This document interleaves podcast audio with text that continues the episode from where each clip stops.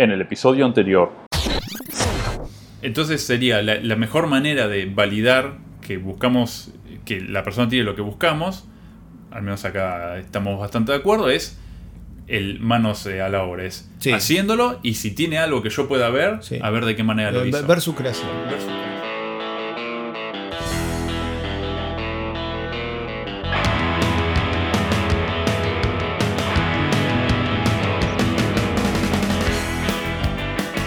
Hola, bienvenidos a un nuevo episodio del podcast Días Ágiles. Mi nombre es Sergio Yo soy Leonardo, y hoy vamos a hablar sobre un tema diferente al cual venimos hablando. jugado. Jugado. El tema hoy es arte y programación. Toma, chupate esta mandarina. Así, así como suena, es complejo. ¿Cuál es la idea del podcast? Bueno, pues la primera pregunta entonces, como para iniciar el, el podcast, sería si existe una relación entre la programación y los movimientos artísticos. Por ejemplo, Un ejemplo que se me viene a la mente. Sí. Eh, la programación no, es arte. la- yo la programación la considero un arte. Hay una discusión, creo, en en torno a eso, si la programación es un arte o es una ciencia. Es decir, ¿se puede improvisar? ¿Es algo artesanal o es algo ingenieril? Para mí es una mezcla de, de- de ambas cosas. Es la fusión, ¿no? Y yo creo que, esto es para por ir para hablar más adelante, pero muchos de los errores, eh, sobre todo a nivel management, que existen en los desarrollos de software, es porque se trata de, de asociar mucho lo que es el desarrollo de software a lo que es la construcción de un edificio. Y se tratan de buscar analogías cuando no la hay porque se manejan cosas. ¿Y la programación distintas. propiamente dicha es un arte o es una o es una práctica dura, una de una ciencia dura? Yo creo que es la, la mezcla de, de- de ambos. O sea, no es una práctica dura porque siempre tiene lugar para la innovación. Siempre se puede innovar y la innovación para mí viene muy de la mano de lo que es el arte. Sí, para mí es una mezcla. Para mí es un. Creo que generó esa. Este, este tema de que es difícil de ubicar en el, en el espacio porque une las dos cosas. O sea, como dijimos, la programación es un abstracto, es la creación sobre el abstracto. Y eso va del lado intelectual y el lado Exacto. intelectual va muy asociado a la creación, a la creatividad y es la ciencia más blanda. Pero sin embargo también aparecen prácticas concretas, que es A, B y C, y hace A, B y C y vas a salir, vas a obtener un D. Exacto. O sea, Hay ciertas prácticas que ya están eh, acordadas, que son conocidas y que van más por el lado de prácticas duras en ese sentido. Entonces yo creo que es un poco la fusión de los dos mundos. Exactamente. O sea, Yo, eh, Ni uno ni, ni un extremo ni el otro. Creo que une las dos prácticas. Para algunas cosas es más una es más un arte, de- que sobre todo para lo que viene con la parte de innovación, creatividad y hacer las cosas diferentes. Pero por el otro lado está la parte de la disciplina, que es la parte más, esa más es la parte dura. dura. Exactamente. Yo me me gusta asociarlo mucho, sobre todo en este último tiempo. Por ahí lo que voy a decir ahora, esto es una alerta de que puede ser una estupidez enorme, pero igualmente la voy a decir. Warning, sí, sí. es un warning. El disclaimer de. Pero hará una cuestión de poco tiempo, o sea, poco tiempo para lo que es en términos de, de innovación y demás, que en, en el desarrollo empieza a ser más gente que le encanta el la simplicidad. No solo a nivel código, sino ahora también a nivel visual, ¿no? Sí. Eh, si bien el Keep It Simple viene desde los 90, estamos hablando hace ya 30 años, casi, bueno, no, 20 años en Viste que realidad. los 90 parecen más cercanos. Los 90 parecen más cercanos, pero fue hace 20 Sí. años. Para mí viene muy asociado con todo lo que es el, el simplismo en el arte también. De que empiezan a aparecer eh, pinturas mucho más sim- simplistas, de que se empieza a buscar la simplicidad en, en otras ramas, no en la informática. Y como que la informática absorbe esto, de que el la, la simplicidad es buena. Sí, no, no me animaría a decir que todas las. Creo que la- la- es un movimiento. Es- y es hay un- varios Exactamente, movimientos. sí, sí, sí, obviamente. Y creo que sí aparece el concepto de que. A ver, pero yo creo que es el, el lado de ver la simplicidad en el desarrollo de software, justo no va por el lado del arte. A mí me parece que va por el lado del pragmatismo. O sea, de que es más fácil de mantener, bla, bla, bla. Sí, no lo, lo que sí veo es como, o por lo menos a mí me pasa de ver, que el código simple es lindo. Exacto. Lo Y ahí ya aparece el concepto subjetivo de. de ¿Cuándo arte. apareció, y esto desconozco totalmente, la primera vez la, la idea de hacer eh, simple las cosas? Eh, primero, no sé porque no trabajé en la época en la cual se laburaba con mainframes, y si ahí existía la idea de, che, esto es simple, es más lindo, es más mantenible, o si ahí la idea era, tiramos código y que la cosa salga, y en un momento a alguien se le prendió la luz, que por ahí, esto es innovación, o sea, que alguien en un momento haya dicho, che, o sea, el, el- código simple no solo es más lindo visualmente y, y comprensible, sino que es más mantenible. O sea, ¿en qué momento apareció? ¿Apareció eh, como innovación o apareció como práctica dura al principio? Apareció como que, en algún lugar alguien dijo, che, cuando armas una pared es mejor que la Sí. pared sea sencilla, no complicada. Yo creo que pareció como práctica necesaria de eh, disminuir costos y hacerlo más rápido. Ahora, lo que me parece interesante quizás es en qué momento, pero quizás surgió a la vez, se empezó, algunos desarrolladores empezaron a ver que el código podía ser lindo o feo. Podía tener belleza el código por sí, por sí mismo, que después esa belleza estaba asociada quizás con la simplicidad. Pero quizás la- ahí viene el concepto de qué es cuando el código es bello, porque a ver, son letras, una tras de la otra. Lo que es bello no es el código en sí, sino la estructura lógica que crea. Y otra cosa con... Ahí con- está la, la parte linda del código. El código no es lindo por sí, son letras, una letra tras de otra. Lo que es lindo quizás es la toda la estructura de relaciones lógicas que genera y cómo las genera. Y ahí está lo lindo, decís, uy, qué linda solución lógica. Sí, sí, sí. Totalmente de acuerdo. Eh, bueno, eso habría que ver en qué momento empezó eso. Estamos de acuerdo también que lo de bello o no bello es bastante subjetivo. Pero hay como un... Pero el arte es subjetivo. claro, hay como un... un, Toma, eh, eso es tuiteable. es- Es un tuit barato igual, eh. tuit- un tuit Es un barato. tuit barato, pero... Es, es un Garpa, dale. Pero, pero, eh, bueno, justamente eso, el, la belleza es subjetiva, pero sin embargo hay como un estándar de belleza. Hay ciertos niveles de código, yo te puedo mirar y varios podemos estar de acuerdo en decir, che, eso está lindo. Creo que Es ahí... poco complejo, lo entiendo fácilmente. A cualquiera que lo siente lo va, en- lo, lo- lo va a entender rápidamente. Yo creo que ahí aparece el aspecto que es un poco menos de arte del código y aparece eso que lo une, que es el tema de el pragmatismo o eh, lo que define que algo esté lindo en el código son algunos valores, ¿no? Que sea mantenible, que sea extensible, que sea flexible, que sea entendible, que, que, que- sea entendible, que, sea lo- transmisible, bla, bla, bla.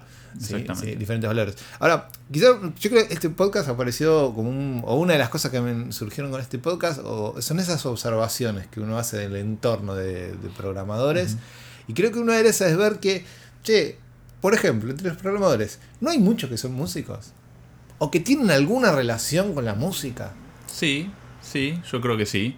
De hecho, estoy O sea, pensando en donde. O que en- tocan, tienen una banda, aprenden, cantan, eh, o algo con la música, o les gusta mucho la música, no sé. Pero no hay una relación bastante cercana, no digo que todos, pero que uno mira y decís, pucha, hay unos cuantos que, Sí, sí, sí. que tienen una relación cercana y a veces muy cercana con la música.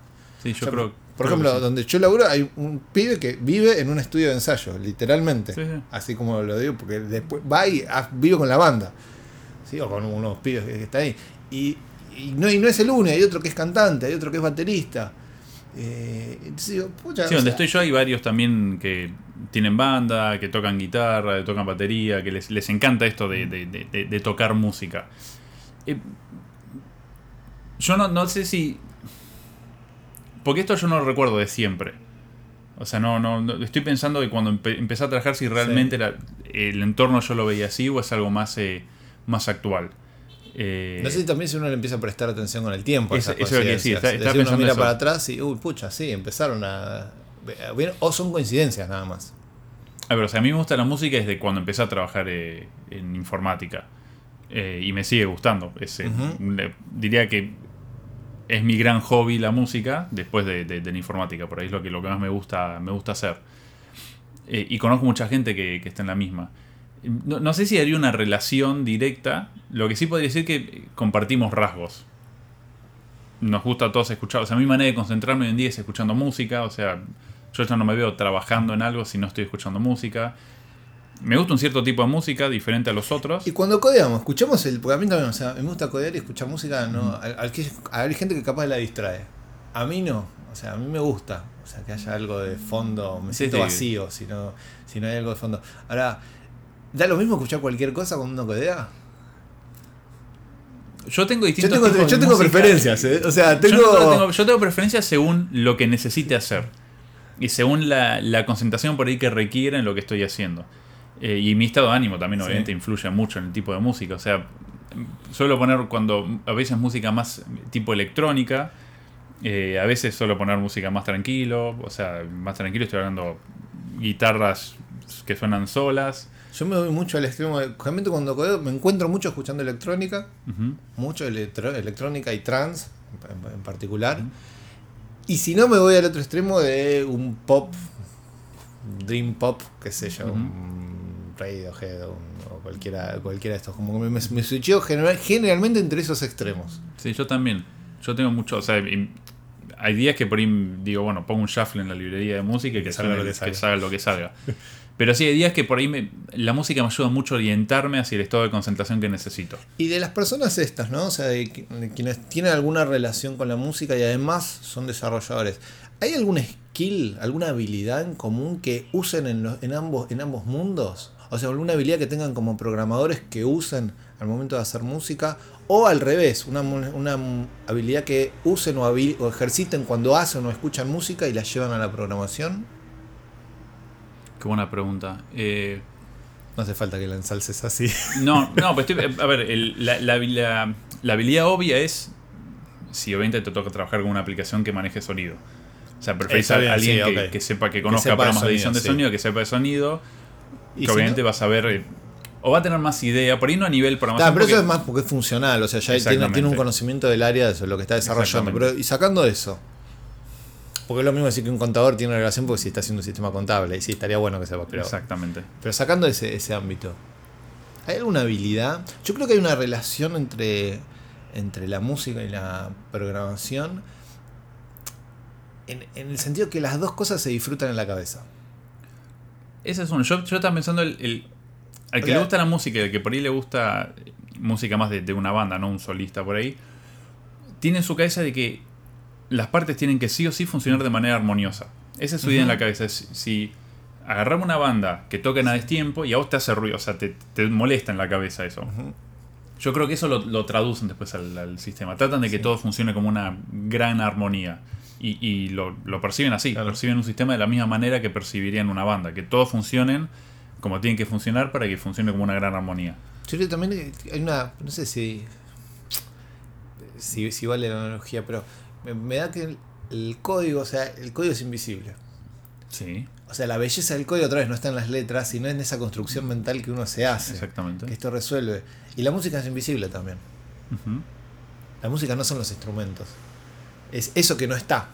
Que lo, uno lo oye nada más. Es por un capítulo de Mythbuster por ahí, porque por ahí las ondas tengan. Sí, bueno, está bien, sí, ¿no? tiene una sí, física. está- no las podemos percibir podemos- sino a través del oído. Exactamente. O sea, no la exactamente. percibimos ni con, ni con la vista y con el cuerpo apenas algunos graves. Claro, está, si te hacen está grave, muy fuerte, la situación está demasiado heavy.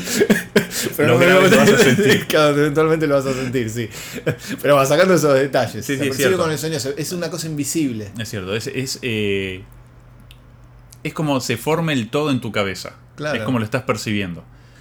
Y después, bueno, tenemos otro grupo. O sea, no solo tenemos los músicos, Sí. sino que hay otro grupo que también es bastante popular y bastante gente, que es el grupo eh, de expresión gráfica. Dibujantes. gente que le, que le gusta dibujar, gente que le gusta sacar fotografías, A o sea, y que, ah, vos por ejemplo, te vas a sacar Sí. foto- fotos, y, y que ven ese tipo de, de expresión de arte y que la aprecian. De, hay bastantes, hay Sí, no, no sé si noto de hecho, en esta habitación el 50% al menos saca fotos. Claro. sí, lo que no sé si en el ámbito de sistemas, este está. Yo creo que, a ver, lo veo más común el de música que el de, que el de arte visual. Sí, yo también. O sea, eh, pero saco, pongo personas, plac, plac, plac, plac, y marco más. Gente relacionada directamente con la música, ya sea porque le gusta mucho o porque hace música directamente, que al revés, que gente con lo visual. No veo tantos, no digo que no haya, ¿eh? pero digo, mm, en la relación veo más músicos que, Y, que artes y- y visuales. es, y es raro porque acá yo sí veo una relación mucho más directa con sistemas, que es cuando hacemos sitios web, eh, una persona que tenga más sensibilidad por la expresión gráfica puede apreciar mucho mejor un sitio. Tiene una facilidad, o Tiene sea, una facilidad creo que hay una herramienta mayor. más directa. Exactamente. Ahí encontrar, como dije, en el, en el músico quizás la habilidad directa era si estás haciendo algo relacionado, pero si no, en principio parecería que es más difícil. En el caso de este es más fácil encontrar, si haces un sitio web y toda tu sensibilidad visual, La podés eh, derecho, te sirve porque es eso. Tal cual. O sea, en un medio, o sea, siempre aplicándola en un medio, no es lo mismo hacer fotografía que un sitio web, está no, claro. no, no, pero bueno, pero eh, eh, eh, hay reglas por ahí que se pueden respetar. Yo conozco poco de Sí. reglas por ahí de fotografía, pero hay reglas que se pueden llegar a, a traducir el. Si una foto, hay fotos que vos y decís, esta fuerte, Sí. hay muchas cosas en esta foto, Sí. es muy cargada, y lo mismo se puede tra- transmitir en en un sitio. En un sitio. Sí, o sí, sea, no. yo creo que, que- que- que es un skill mucho más directo. Sí, y que estaría bueno quizás en. A ver, si todo, yo creo que todo diseñador gráfico y todo diseñador web, definitivamente, tiene que tener una sensibilidad visual. Yo creo que más, no solo diseñador gráfico, cualquier persona que diseñe interfaces de usuario, Sí. sea como fuera, Sí, sí, en- sea para un sea. teléfono, para una aplicación de escritorio o para la web. Tiene que tener cierta sensibilidad gráfica de distribución visual de la, de la situación. ¿No? Que, que, que, bueno, que creo que es el- a veces uno entra a sitios que dice, oh, Dios, ¿quién hizo esto? Te- Tenemos ejemplos. Tenemos, ejemplos. Sí, tenemos un debate creo pendiente de si, la, si la, el buen gusto visual se enseña o se Sí, nace. o se la hace, sí. Creo que es un debate. Pero sí, pero eh, noto esa asociación mucho más, más directa y más útil, por ahí más rica, que a nivel, a nivel música. Después, si unimos estas dos eh, expresiones de arte, creo que aparece una muy interesante. La De unión de todas- las dos, de música y visual. Sí. Que es, Que es los videojuegos. Que es la mezcla entre eh, la apreciación visual y la apreciación musical. También que tiene otras, eh, otras cosas los videojuegos, como es historia y demás, pero bueno, sí, pero, narrativa. eh, y sí creo que en sistemas hay mucha gente que le gusta Sí. le gustan lo- los videojuegos. Sí, y hay mucho fan, digamos. Muchos fans, mucho, o sea, de- desde jugadores casuales, que es lo que soy más yo, hasta un jugador más duro, que es lo que vendrías a hacer vos, de personas que juegan muchos juegos y distintos. Eh, Sí, bueno, que- hay, hay una relación acá, esto es interesante, hay una relación entre eh, el género de videojuego que juega una persona y los rasgos que tenga esa persona. el, pro- el programador. Eh, exacto. O sea, si vos, por ejemplo, jugases solamente juegos de guerra, Sí. vos te, vesti- te vestirías como soldado, vos te creerías soldado, y un rasgo No, ahí. yo en- creo que ahí es- también, pero es un, un debate más de videojuegos, que es. eh, flaco, o sea, que juegue al Battlefield no quiere decir que voy a salir a la calle a disparar a la gente. No, claro que no. O sea, son cosas diferentes. Y si salgo a la, a la calle a disparar gente, no es porque juego al Battlefield.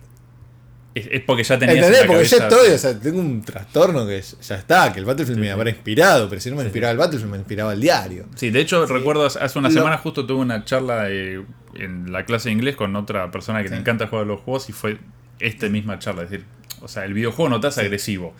O sea, vos ya eras agresivo de antes, ¿no? Le echan culpa a los videojuegos de, de- de agresiones y esas cosas. Ahora, lo que no sé si, por ejemplo, pero me parece que yo diría que no. Pero decir, que una persona que disfruta, por ejemplo, juegos de estrategia, es más analítico. Sí, totalmente. O sea, eh, no sé si sacar esa conclusión, pero creo evidentemente decir que si hay una persona que disfruta, por ejemplo, incluso dentro, si, jue- si disfruta juegos de estrategia eh, por turnos, podemos decir que es más analítico y de pensar antes de actuar. Si disfruta juegos de estrategia en tiempo real, es más rápido para Sí. actuar. Analiza menos, que no quiere decir que no analiza, No, no, sí, sino pero- que actúa más rápido, sin tanto análisis. Sí, exacto. Son dos roles distintos, los dos igual de buenos, o sea, los dos con Sí, sus características. diferentes, para momentos diferentes. Pero sí, esa es una buena. Quizás, por ejemplo, el, el de- el estrat- el de juego de estrategia por turnos le sirve más para plantear estrategias a largo plazo. Y el otro sirve mucho más para su- salir de crisis, Exacto. de momento, en las cuales no hay tanto tiempo de análisis, hay que actuar. en el Exacto. Y, y es, y es muy puntual eso, porque o te gusta o no te gusta un juego de estrategia por turnos. Es- Entonces, es no, así, y, es más, es, y hasta eh, casi te diría que es excluyente. y hasta- exacto. O sea, o te gusta uno o te gusta O el te otro gusta- género. Muy raro Sí. que te gusten los dos Los géneros dos por géneros, igual, sí. por lo menos. No quiere Sí, decir sí, que no sí. jugues a los dos, pero que te gusten por igual es medio raro. O sea, sí, puedes tener preferencias eh, por uno o, o por otro. Sí, sí, sí, lo, lo veo ta- tal cual. Es, es así, es un- de vuelta. Acá en este punto, de vuelta, tenemos una relación muy sencilla, eh, casi uno a uno, podría decir. O sea, como, como nos pasó con, con la expresión gráfica y no así con música. Y hay otro, o al menos se me ocurre otro, Otro área, otro área de, arte. Eh, esta es mucho más volada por ahí y es la expresión corporal. La gente por ahí estudia actuación, Sí. que, que va por ese camino. Yo creo que acá es donde estamos más flacos. En sistemas. Exactamente. Porque- eso. O al menos más, más a nivel desarrollo incluso. Sí, sí, en O sea, la- programación. la- en programación. La- En el- programación. La, expresión eh, corporal habla mucho más de poder transmitir con el cuerpo. Sí. De, De poder transmitir. eso, de poder transmitir Punto. no solo con las palabras, sino con el todo. Transmitir. La expresión corporal habla de- O sea, y lo que es un actor. El actor es la transmisión de algo. Sí, exacto. Y después sí, usa todas las herramientas disponibles. El habla, el cuerpo, eh, las sensaciones, usa todo lo que tiene a su mano. Sí. Y creo que justamente una de las cosas que más nos achacan a los programadores es la dificultad de transmisión. De los skills blandos como... En Los skills blandos, como le ponen, sí, exactamente, Sí, los sí, skills blandos. O la oratoria, dice, no, se- no se le entiende cuando habla. O sea, que, que va también, o sea, la oratoria, el, pararse y contar algo adelante de un grupo de personas es un skill de corporal, o sea, de, Y complicado, eh, o sea... Súper difícil. Súper difícil. Sí, sí. Y ahora, ¿Nos serviría tener este, este skill? Yo creo que en hoy en día, hoy, en día sí. Yo, por ahí- yo cuando empecé a trabajar, recuerdo que pensaba que este no era un skill muy importante. Hoy en día creo que es más importante que muchos otros de los, de los Sí. skills que hay dando vuelta. Sí, para mí también, sobre todo del momento que decís que uno habla, que uno ve, ok, no estoy laburando solo. Tenés que transmitir. Exacto. O sea, y como sea, o sea, eh, tenés que aprender a transmitir lo, lo- lo que hiciste, ya sea eh, personalmente, idealmente, o incluso si vos decís, bueno, pues yo trabajo con un cliente que está en Finlandia, una charla vía Skype vas a tener que tener alguna vez y importa cómo transmitís las cosas. Sí, y no solo al cliente, sino transmitir después con los que estás trabajando. Con los que estás trabajando, O sea, tus compañeros de equipo. Tienen que saber lo que haces para que. Para, básico. ¿Para qué? Para poder coordinarse. Obviamente. Segundo, para poder ayudarte. Y para que vos puedas ayudarlo a ellos. Y si O vos no transmitís bien las cosas, corres el riesgo de que se te entienda mal, o sea, te malinterpreten y que vayan por caminos distintos. Ahora, ¿y se puede hacer algo para suplir este, este skill que quizás es más raro? Este skill más raro, yo creo que es más en- es entrenable. Esa es la, la Sí, es característica que tiene. O sea, Sí, ya sea, y, y no, no, no estudiando actuación, sino forzándose a explicar las cosas que tenemos que hacer, en hablar en público. Yo me acuerdo que me Hay cursos de oratoria también, Sí, el, el que quiere más avanzar sobre ese aspecto. O sea, a mí me costaba muchísimo hablar en público, me acuerdo. Y la forma que tuve yo de sacarme el miedo a hablar en público fue hablando en público. Sí. O sea, cuando entré en unos trabajos dije, sí, mira, yo quiero dar todas las charlas que se puedan. Y me forcé. Y la primera vez me fue mal, la segunda me fue mal, la tercera Ah, y aparte mal, la y primera seguro te salió horrible si no la pude. Yo creo que me encantaría tenerlas, no las Sí, tengo, sí, sí. pero la primera vez que hice debe haber salido horrible. Eso Y a medida que pasando el tiempo empezás a, a soltarte más, a aprender más cómo relacionarte, a qué tipo de público vas a tener. Y eso sirve mucho para transmitir las ideas. Porque, como dijiste al principio, nuestro trabajo es un trabajo que está en la cabeza. Y necesitamos una manera de transformar esas, esa cosa que hay en la cabeza, esas ideas que tenemos en la cabeza, a, a una forma verbal y corporal para transmitirlas a otras personas. Creo que ese...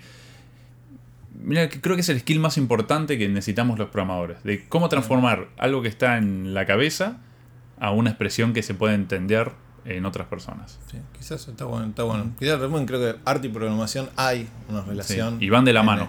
Van de la mano, hay una relación. Creo en la- estos aspectos que pusimos nosotros, el, el- el aspecto auditivo, musical, el aspecto gráfico, el- la unión de ambos. Sí, que, que es lo más cercano quizás, lo directo, porque Sí, es sí. los videojuegos, estoy diciendo que es la unión de, de ambos, de ambos De lo ah, visual y lo- Claro, de lo visual y lo auditivo, en un medio que nosotros estamos acostumbrados a usar. ¿sí? Y la, la expresión corporal, ¿sí? la, la actuación y demás, creo que tiene una relación con la programación y que tiene una- hay habilidades de ahí que podemos usar. Totalmente. Eh, Y podemos usar, aprovechar para desarrollar mejor. Un hermoso. De, de hecho, ese, ese sería el resumen, ese resumen perfecto de todo lo que venimos hablando. Para el que viene. Para el que viene. Bueno, entonces nos despedimos. Sí. Ya cerramos. Esta vez vamos a cerrar con un tema de la banda Otoño. El tema se llama Flores, Frutas y Frases Escondidas. Esto nos los dieron los amigos de Comunidad Fusa, donde los pueden encontrar en www.comunidadfusa.com. Y si quieren escuchar episodios anteriores del podcast o contactarnos para recibir una capacitación o charla en su lugar de trabajo, los invitamos a visitarnos en www.ideasagiles.com. Bueno, esto es todo por este episodio. Nos escuchamos el mes que viene. Gente, nos vemos.